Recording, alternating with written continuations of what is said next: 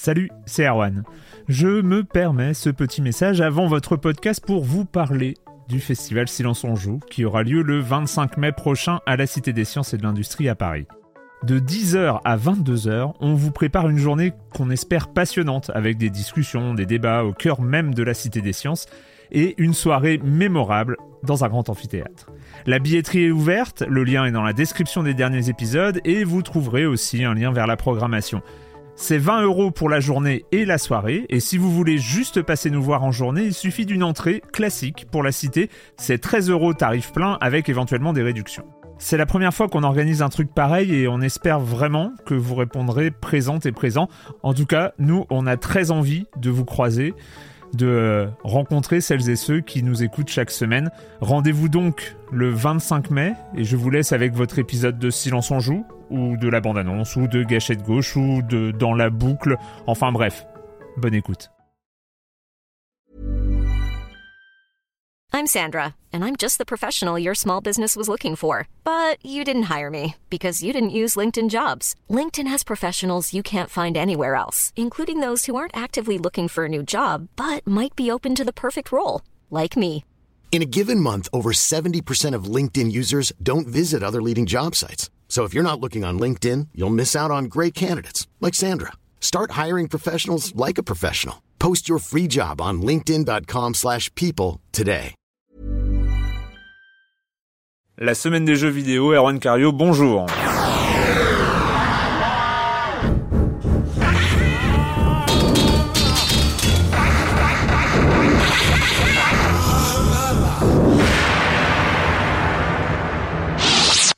On va donc parler de jeux vidéo et comme chaque semaine, j'accueille Clément Apap de Gamecult. Bonjour. Bonjour Clément. Et Patrick Helio de Rogamer.fr. Bonjour Patrick. Bonjour. Patrick, toi tu voulais nous parler d'une petite rumeur. Oui, alors euh, la rumeur de la semaine concerne une, euh, une éventuelle prochaine version de la Xbox 360 qui pourrait intégrer un lecteur HD DVD. Euh, on parle d'un partenariat avec Toshiba, donc tout ça c'est à prendre avec des pincettes. C'est une rumeur, mais euh, ça. Il y ça avait déjà un lecteur HD externe à la Exactement. 360. Et là, euh, ça voudrait dire quoi Qu'on va, on va avoir, avoir le des- lecteur en interne, en natif, en fait, sur la console, c'est-à-dire qu'on pourrait lire directement ces films HD DVD sur la. mais sur pas la- de jeu en pas HD. jeu. Enfin, en tout cas, Microsoft avait promis que le, le lecteur HD DVD ne serait pas utilisé pour les jeux. Et Donc, on euh, c'est bien le problème et aujourd'hui. On sait ce que c'est les promesses des constructeurs de consoles. Ils les tiennent toujours. Mais en tout cas, ça ouvre un peu des perspectives sur l'avenir de la 360 et, euh, et peut-être euh, C'est vrai. le Euh, format. Clément, toi, tu voulais parler de d'une espèce d'ouverture politique de Capcom. Oui, j'ai retenu en fait euh, le Gamers Day de Capcom, mais non pas pour euh, pour les jeux annoncés, D'ailleurs, on en reparlera euh, peut-être un peu plus tard dans cette émission. mais plus pour euh, pour la politique, puisque Capcom c'est un c'est un gros éditeur euh, japonais. Et ce qui est très intéressant, c'est qu'il, en tout cas, il a une volonté d'ouverture à la fois euh, dans le développement et aussi dans le marketing de ses jeux. C'est assez, c'est assez inédit parce que généralement le Japon est, est réputé comme étant un marché euh, très fermé. très en fermé. fait, ils se sont aperçus, ben, Capcom, c'est quand même le seul éditeur tiers japonais qui, euh, qui a réussi à passer à la next gen avec euh, Dead Rising entre autres et euh, Lost Planet. Tous les autres, euh, ils sont totalement à la ramasse. Et en fait, ils sont aperçus qu'ils ont ils réussissaient à vendre en dehors du Japon. Mhm. Grande nouvelle pour eux. Et donc, ce qui est intéressant, ce que j'ai retenu effectivement, c'est cette volonté politique de développer en Donc dehors en fait, du Japon. ça veut dire qu'ils vont euh, ils vont prendre des contrats avec des développeurs français, américains, euh, Européens, européens euh, pour euh, pour le développement de leur propre jeu fait. en fait. Et petite parenthèse, si je peux me permettre, Tu peux. euh, euh, Capcom vient de confirmer que Okami arriverait sur Wii, et ça c'est une super nouvelle parce que c'était un super jeu sur PS2. Encore un jeu PS2 euh, sur Wii. Enfin, c'est Oui, vrai enfin, que la, jouabilité se prête particulièrement au Wii, à la, à la Wiimote. tout à fait. Non, non, c'est un C'est un excellent, excellent jeu. Voilà. en, même temps, le, la, la, la nouvelle qui euh, contrebalance un peu ça, c'est que Clover Studio a fermé. Donc les responsables d'Okami ont fermé. Donc qui va se charger de, du portage d'Okami? Effectivement, le retrouve- portage ne va pas poser beaucoup de problèmes techniques, hein. donc je pense que c'est. euh, C'est quand même de là, oui.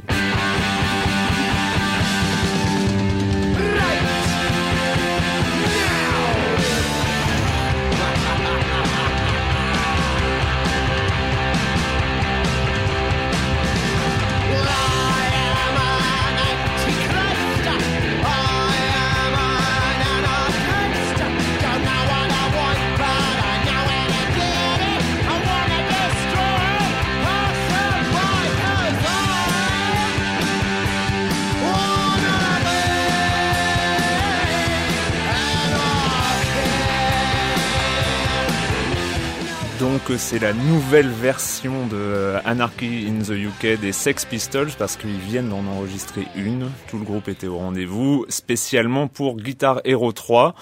Donc euh, nos futurs qui disaient. Hein, nos futurs qui disaient, mais en fait il y a un futur et c'est avec les jeux vidéo. Bon après on prend ça comme on veut. Hein, c'est pas peut-être pas hyper punk, mais euh, Là, le jeu vidéo devient euh, un peu rock and roll dans les mois à venir. Euh, il y a Guitar Hero 3 qui arrive euh, dans les semaines qui viennent. Fin novembre, 23 novembre, j'avais noté, ouais, sur... Et et surtout, enfin surtout pas, Rock Band, Rock Band début 2008. Le Challenger en fait. Donc le Challenger qui vient. Patrick. Qui vient attaquer le, le, leadership de Guitar Hero. Donc, faut savoir que Guitar Hero, c'est quand même un des gros gros succès des derniers mois, qui a qui avait enfin un carton chez Activision. Et euh, effectivement, enfin, Rock Band, c'est la réponse d'Electronic Arts, donc le leader, sur le, le segment du jeu musical. Et euh, il faut savoir que la donne est quand même différente, parce qu'on a un jeu qui sera livré avec euh, plusieurs euh, accessoires, donc batterie, micro, euh, guitare. Et il manque la basse. A priori, la basse. sera achetable à côté, c'est ça. Qui sera quand même assez cher. Je crois qu'on annonce un prix de 170 dollars pour la sortie aux États-Unis. 160 euros. Exactement, tout à fait, avec une bonne conversion comme on aime en général. Et donc ça sort sur PS3 3060 euh, bientôt aux US et 2008 en Europe. est-ce que, est-ce que d'après vous, euh, d'après toi Clément, le, c'est un concurrent valable à Guitar Hero? Parce que Guitar Hero c'est quand même une franchise, on s'attendait pas vraiment à ça, mais qui a tout balayé sur son passage. C'est pratiquement grâce à Guitar Hero que Activision est numéro un aux États-Unis. Euh, a, été numéro un. A, été numéro un. A dépassé en tout cas Electronic Arts. Bah, la question peut se prendre sous différents angles. C'est vrai qu'on a encore la bataille, on en parle assez régulièrement, la bataille Activision Electronic Arts.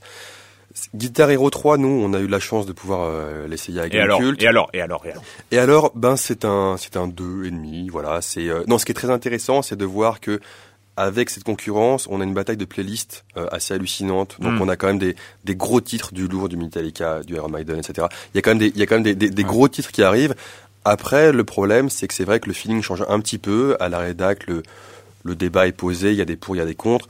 Ce qu'on peut regretter, c'est que notamment sur Xbox 360, c'est que la, la, la, guitare est sans fil, donc ça c'est plutôt un bon point. Le problème, c'est qu'il y a encore des piles dedans, donc on a un peu le ah syndrome, le syndrome Wiimote, c'est-à-dire les piles, on va les changer assez souvent. Sinon, c'est vrai que voilà, c'est un Guitar Hero. Et Guitar Hero, c'est la marque, etc. Donc je pense que c'est avant tout la marque qui est forte, qui, qui a réussi à s'imposer auprès du public, bien que moi personnellement, donc je ne vais pas engager la, rédaction de GameCube. Non, mais parle, mais parle pour toi, il y a pas de problème. Mais euh, moi, j'attends plutôt, euh, j'attends plutôt Rock Band parce que c'est vrai que euh, c'est ceux qui avaient fait. Euh, Et t'as toujours voulu faire de la batterie, en fait, c'est pour je ça. Je suis un batteur. Ah, pardon. voilà. mais mais c'est vrai que c'est c'est vrai que c'est un jeu qui est qui qui innove un peu, voilà. Il, il, il, un peu plus loin. Je crois qu'il est tourné vers le online. Je crois que Rock Band est quand même tourné vers le, jeu à plusieurs, en fait, via le, le net. Et euh, ça, sera joué, ça sera jouable online en fait. En multijoueur, chacun euh, en fait euh, chez soi avec son appareil pourra jouer oh. dans un groupe virtuel donc sur le net. Et je crois que c'est un tournant pour Guitar Hero 3 aussi, le l'aspect online. Donc, euh, enfin voilà, les deux les deux titres vont être vraiment orientés vers le jeu en ligne. c'est une bonne chose. Hein. Clément, toi, tu t'attends plutôt Rock Band, mais un des, des, avantages entre guillemets, c'est vraiment du jeu multi, du party games presque, parce qu'on. C'est un des problèmes. C'est le problème que j'avais aussi sur iToy. Donc, vous hmm. allez comprendre le, rapport, c'est que il faut avoir un grand salon. Voilà. Quand, quand on joue à, Rock Band, il faut pas habiter un petit studio, faut faut être plutôt un peu bourgeois, avoir un grand 60 mètres carrés, euh, parce qu'effectivement, il y a, on l'a dit, hein, dans Rock Band, il y a la guitare, la basse qu'il faut acheter à côté, la batterie, le, le, chant, etc. C'est peut-être le genre de jeu qu'on achète à plusieurs finalement, qui, hmm. qui a un budget assez important. Euh, le but c'est de jouer à trois, à trois ou quatre. Donc le, c'est vrai, mais c'est pas un jeu qu'on achète à plusieurs. C'est vrai, mais le problème, enfin, nous on le remarque, nous on est un peu des privilégiés parce qu'à Gamecult, forcément, comme dans toute rédac de jeux vidéo, on est plusieurs joueurs, donc on y joue hmm. et on se marre. Mais euh, tous les jeux, voilà, tous en les solo, jeux, jouer en solo à, Rock Band, c'est on un peu déprimant. On n'a pas forcément non plus cinq potes euh, gamers euh, qui ont envie de jouer au même jeu, etc. Donc ça, c'est aussi un truc à Et donc dans la catégorie, on reste un peu dans la catégorie rock and roll du, du jeu vidéo parce que quelque part GTA, GTA, c'est un peu le punk le punk du milieu.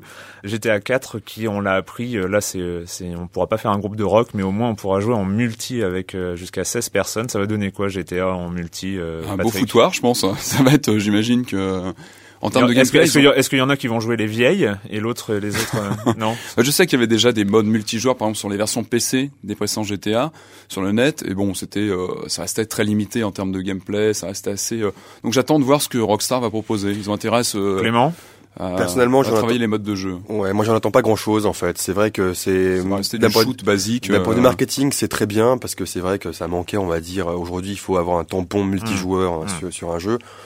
Personnellement, déjà, qui, qui règle les problèmes techniques parce que la dernière version qu'on a vue, euh, était un peu Ouais, je- déplorable. elle hein. était totalement déplorable Ouais. avec. Moi, du- j'ai- par exemple, j'ai souvenir de de partout. Saints Row, sur 360 qui était jouable en multi, ça donnait pas grand chose. Enfin, c'était des, des parties assez brouillonnes. en, et, en- euh, en solo aussi, ça donnait pas grand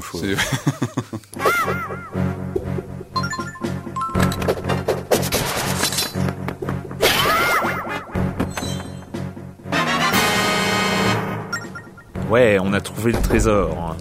Link, le lutin vert, a trouvé le trésor.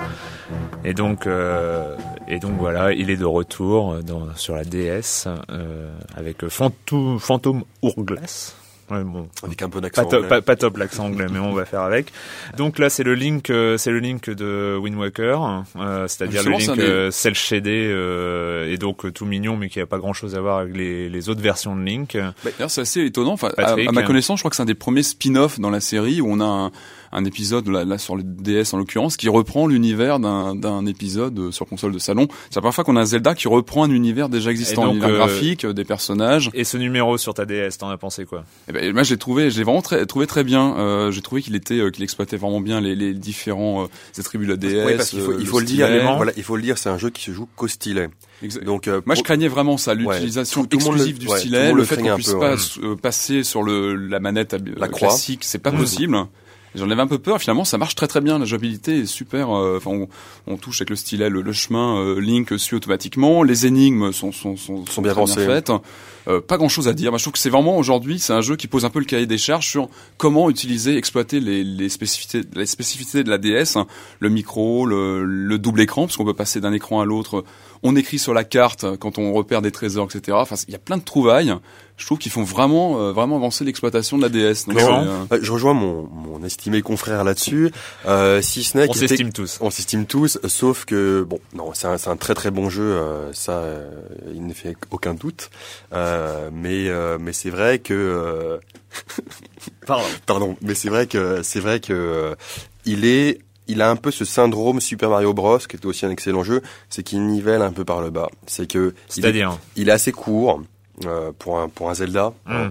Euh, il est assez facile pour un Zelda. level design aussi un peu simpliste. hein. Moi, j'ai trouvé Oui, qu'il n'y c'est avait un- pas beaucoup c'est- d'innovation c'est au niveau du voilà, level C'est design. un très bon jeu, vraiment un très bon jeu qu'on conseille à tout le monde euh, pour les fans de fin d'année. Alors c'est moi j'ai très moi j'ai entendu dire qu'il fallait il fallait utiliser le micro. Alors moi ça me gêne toujours. euh, j'ai j'ai un gros problème avec l'utilisation du micro sur DS. Moi je joue euh, je, je joue dans des endroits où je suis pas forcément à, Dans le métro, c'est ça, quand on te voit souffler sur ta console Voilà, c'est- métro, les gens te regardent. Et donc c'est est-ce qu'on est obligé on est obligé d'utiliser le micro ou- il y a des énigmes. Oui, il y a oui, des c'est énigmes, obligatoire. Il y a des énigmes, mais c'est pour. Donc en fait on va être ridicule dans le métro. Ça reste accessoire, c'est pas. Un- petit mot aussi sur les combats que je trouve un peu brouillon, moi. Enfin, j'ai- je trouve Ouais, que le, seul, le seul problème, c'est qu'effectivement, par exemple, on, doit euh, faire un trait pour faire un tranchant d'épée. Et c'est vrai que parfois on avance plutôt que de trancher l'épée. Mais ça peu, arrive, voilà, c'est un petit défaut, mais c'est vrai que ça serait dommage de. Mais globalement, de donc, euh, donc ça, fait plaisir de retrouver, euh, Ah, de retrouver euh, Link. euh. Ah, moi, j'avoue que j'ai un petit peu du mal avec les lutins verts, mais bon, ça, c'est un problème personnel. Mais euh, c'est. Il faut aller au-delà de ça. Faut aller, au- faut aller au-delà de, mon aversion pour les un lutins bon, verts. un hein. bon épisode. On commence, on a envie de le finir. Et ça, c'est déjà. D'accord. Et contrairement à un Zelda, quand même, contrairement à un Zelda, c'est un des rares Zelda où on est très vite dans le jeu. Parce que le Zelda sur GameCube, le dernier, enfin sur GameCube et Wii, Et oui, oui. Il y, avait, il y avait une courbe d'apprentissage. mais même au début, par, on- euh, pendant un Ah, quart- bah, avant, le premier donjon, euh, Ah, c'est voilà, interminable. à la régulation Voilà, est super sympa, je trouve. De... Alors que là, oui. DS, c'est super Sur beau. C'est- très, bien fait. Bon, là, on va accueillir, euh, comme chaque semaine, euh, Monsieur Fall et sa chronique euh, jeux de société. Bonjour, Monsieur Fall. Bonjour mon cher Arwan. Vous n'êtes pas sans savoir que le poker est revenu sur le devant de la scène grâce à quelques émissions de télévision et à ces tournois fabuleux dans lesquels on peut empocher, si l'on est en forme, quelques millions de dollars. Eh bien, deux auteurs, Cédric Comon et, Thomas Provost, ont décidé d'aborder le poker sous un, nouvel angle, avec un œil amusé, saupoudrer le poker de- de- d'humour, avec euh, une petite boîte euh, intitulée Mexican Hold'em Poker. Une petite boîte que vous allez amener euh, à vos soirées poker chez vos amis avec vos traditionnelles boîtes de jetons et de cartes plastifiées. Cette petite boîte contient 52 cartes que vous allez mélanger en début de partie et que vous allez poser dans un coin et à chaque donne, vous allez en retourner une et lire la variante qui est inscrite sur la, sur la carte. Ces variantes sont, sont diverses et variées, elles sont parfois très sérieuses, elles reprennent des variantes euh, officielles pratiquées en tournoi comme le Stud 7, mais elles apportent aussi un petit grain de folie avec euh, une métamorphose de la règle qui font par exemple, si vous retournez la carte euh, Low Mexican, c'est la main la plus faible qui va l'emporter. Ou si vous retournez par exemple Bonne Question, qui est le nom d'une des cartes, vous allez avoir la possibilité, après la donne, de poser une question à l'un de vos adversaires, à la question à laquelle il doit répondre par oui ou par non. Tout de suite, vous voyez que ça peut considérablement changer les probabilités, considérablement changer la psychologie du jeu. Alors moi je suis un grand amateur de poker. J'adore jouer au poker avec mes, amis, mais je dois dire que j'en ai quelques-uns qui, qui n'aiment pas ça, ils trouvent ça trop sérieux, et euh, le, pratiquer le Mexican Hold'em Poker de temps en temps remet les choses bien à plat et vous permet d'ouvrir d'autres perspectives et probablement de pouvoir jouer au poker avec euh, d'autres personnes sans se prendre très au sérieux. Ça détend l'atmosphère. Euh, J'espère que je vous aurai donné envie de découvrir le Mexican Texas Hold'em, petite boîte que vous trouverez dans toutes les boutiques spécialisées. La semaine prochaine, Erwan. Merci Monsieur Fall et sa chronique euh, de TrickTrack.net. Il faut pas que j'oublie de citer euh, cet excellent site euh, jeu de société de TrickTrack.net. Euh, on le retrouve, on vous retrouve la semaine prochaine pour votre chronique jeu de société. Là, c'était là un peu, on a parlé de Capcom, des Day Gamers Day tout à l'heure, mais euh, là, c'était vraiment euh, une des grosses, grosses, grosses annonces, comme on en voit, je sais pas, peut-être une fois par an dans le jeu vidéo, ces jeux légendaires qui reviennent d'entre les morts, on ne sait même pas comment. Et là, il y a eu une bande-annonce de Street Fighter je regarde 4. 4, en effet. Et qu'est-ce qu'il y a de spécial cette bande-annonce C'est super beau, c'est super beau. Bon, Patrick. On voit pas grand-chose du gameplay. on voit, on voit rien du gameplay en fait. C'est très mystérieux. C'est un trailer euh, dans l'univers un peu de, de Okami euh, avec une patte graphique, graphique euh, assez hallucinante. Non, vraiment, le trailer est fantastique. C'est une grosse annonce. Mais d'un autre côté, on aurait bien aimé qu'ils disent au moins le au moins support, des pistes, des pistes sur le. Est-ce que c'est de la 2D, de la 3D Voilà, on sait pas encore. Ah oui, parce que, parce que c'est vrai, c'est vrai que donc suite à ce à, à ce trailer, il y a eu des rumeurs de malades sur sur le net. On a même Que entendu que c'était un beat'em all. Ah non, euh, pitié, ah non, ça, ça, c'est un blasphème. ah oui. Non, non, mais un beat'em all. on, on sait pas du tout si c'est le problème, c'est une grosse annonce, mais au final, toute vide. Mais Donc, euh, euh, mais Clément, pour toi le Street Fighter 4 idéal, il ressemble à quoi? Moi, j'ai adoré euh, Street Fighter 3 Third Strike sur Dreamcast. Non, le Street Fighter 3, 4 idéal, pour moi, il serait en 2D. Ça reste en 2D. Ouais, Ça reste en d'accord. 2D avec effectivement, euh, pourquoi pour- pas, Un peu d'effet 3D, pourquoi pas un design, voilà, un design. Moi, moi, je euh, pensais à un 3D petit côté Beautiful Joe, euh, le Voilà. côté 2D, euh, 2D 3D, peut-être assez, pas. assez marrant. euh, Pourquoi pas Mais est-ce que, est-ce que, voilà, est-ce que ça plaît, ça plaît à des gamers comme nous? Est-ce que ça plaît au grand public euh, bah, De toute la façon, les 2D, jeux, les, les jeux de baston 2D, ça, c'est, aussi une niche, hein, mais qui est importante. C'est une niche. Bah, aujourd'hui, les jeux, les jeux de baston, quand même, hein, qu'on prend un Virtua Fighter 5, un Mm. Soul Calibur, etc. Les jeux de baston qui sortent ou un Dead or Alive, c'est des jeux de baston 3D. Ouais. Il y a plus vraiment de jeux de baston 2D qui sortent. Hein, c'est En euh, tout cas, il y a une belle, belle promesse graphique. hein. C'est ce qu'on Ah, peut retenir du, trailer. euh, hein. Si, euh, c'est Luke Okami euh, comme ça, il y a ouais, des gros artistes. Il y avait une réédition, je crois, de Street Fighter 2 qui devait sortir en HD. Je crois qu'elle est pas arrivée elle est encore. repoussée, elle est repoussée. Vous arrivez sur le live ou Là, on passe au, allez, au débat qu'on va peut-être expédier rapidement, parce que de toute façon, ça fait des années, des années, des années qu'on l'a. Peut-être même plus un débat plus important, encore plus prenant que PS, euh, PlayStation contre Xbox contre Nintendo, c'est euh, FIFA contre PES. Encore cette année, euh, FIFA 08, PES 2008.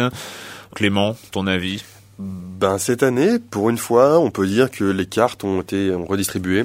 Euh, C'est dû au passage next-gen PES euh, 2008 sur Next Gen, vraiment, ils se sont pas foulés. Euh, C'est le moins qu'on puisse dire. Pour nous, à la rédac, je pense que le meilleur jeu reste PES 2008 sur PlayStation 2, Mhm. donc sur l'ancienne génération. Sur la nouvelle génération, euh, mine de rien, euh, je pense qu'il faut préférer FIFA, notamment en termes de, de réalisme, parce que un jeu, de- le jeu de foot, c'est avant tout euh, de savoir jouer avec les ouvertures, les placements, jouer dans les intervalles, et, et PES, c'est un, c'est- c'est un peu mangé dessus aujourd'hui. Et c'est vrai que PES, jusqu'ici, était considéré par tous les vrais joueurs, entre guillemets, Et par tout le monde, parce par que tout le monde, PE ouais. PE PES, c'est quand même la meilleure vente de produits culturels en 2006. C'est un truc, euh, c'est un truc de malade. hein. Non, mais, mais c'est vrai que voilà, là, ils se sont pas servis en cause, ils se sont, endormis sur leur laurier. Et, on Et, peut euh, dire qu'Electronic Arts, ça fait quand même beaucoup d'efforts. Je crois qu'Electronic Arts a spécialement développé des versions Patrick, pour les hein. next-gen, a Ouais. vraiment préparé, je crois depuis trois ans, euh, des versions dédiées à des, avec des moteurs Non, pour les next-gen. Alors que Konami a lissé son produit, si j'ai Mais- entre les différentes versions. Il n'y a pas vraiment de relief entre les versions next-gen et la version PS2. Bah, à la comme fois en tu dis, termes qui de qui gameplay reste et- euh, référence. hein. Voilà, en termes de gameplay et d'habillage, un PES 2008 sur Xbox, c'est- risible. On le Ouais. regarde, c'est extrêmement moche. Enfin, même au niveau, au niveau de technique, quoi. Mm. C'est, c'est, euh, on a, on a l'impression d'être floué de Donc, euh, donc euh, au niveau, la au niveau next-gen, euh, le combat reprend. Parce le que, combat reprend, ouais, ouais. le combat reprend. On arrête là pour le jeu vidéo cette semaine. Alors avant de passer à notre dernière rubrique, je voulais quand même citer le commentaire de la semaine euh, parce que allez, il y a des commentaires, euh, vous pouvez laisser des commentaires sur libilabo.fr et là c'est Stupéflippant qui nous dit nous ne sommes qu'un assemblage de pixels perdus au milieu d'un MMORPG inéluctable et dans lequel nous évoluons façon FPS souvent en point and Ah, click. c'est magnifique. hein. Ah, c'est Non, beau, c'est beau. Non, c'est beau. là. Nous restons quoi? Nous restons quoi Voilà, mais vous pouvez. Quand vous jouez pas, vous faites quoi, Clément? J'ai retenu cette semaine euh, la sortie du DVD de, de Monsieur Téchinet, Les Témoins. Euh, c'est une, euh, c'est une grande ode à la vie et c'était, bah, pour ça retrace en Une fait, adaptation de jeu vidéo. Tout à fait, Voilà. bien évidemment. Non, ça retrace euh, bah, l'été 84 euh, l'arrivée, l'arrivée du SIDA et c'est un film qui m'a, qui m'a beaucoup touché. Patrick? hein. Moi, j'ai craqué ce week-end pour un très beau livre hein, qui s'appelle Jean-François Bizot présente la New Wave. Un super bouquin qui revient sur les années 80 dans tous les sur différents aspects, la mode, la musique, le design, euh, très très bon. Très beau livre. 45 euros, mais c'est euh, un très très beau livre. Merci à vous deux. On se retrouve très bientôt pour parler de jeux vidéo sur Libé Labo. Libé, Labo.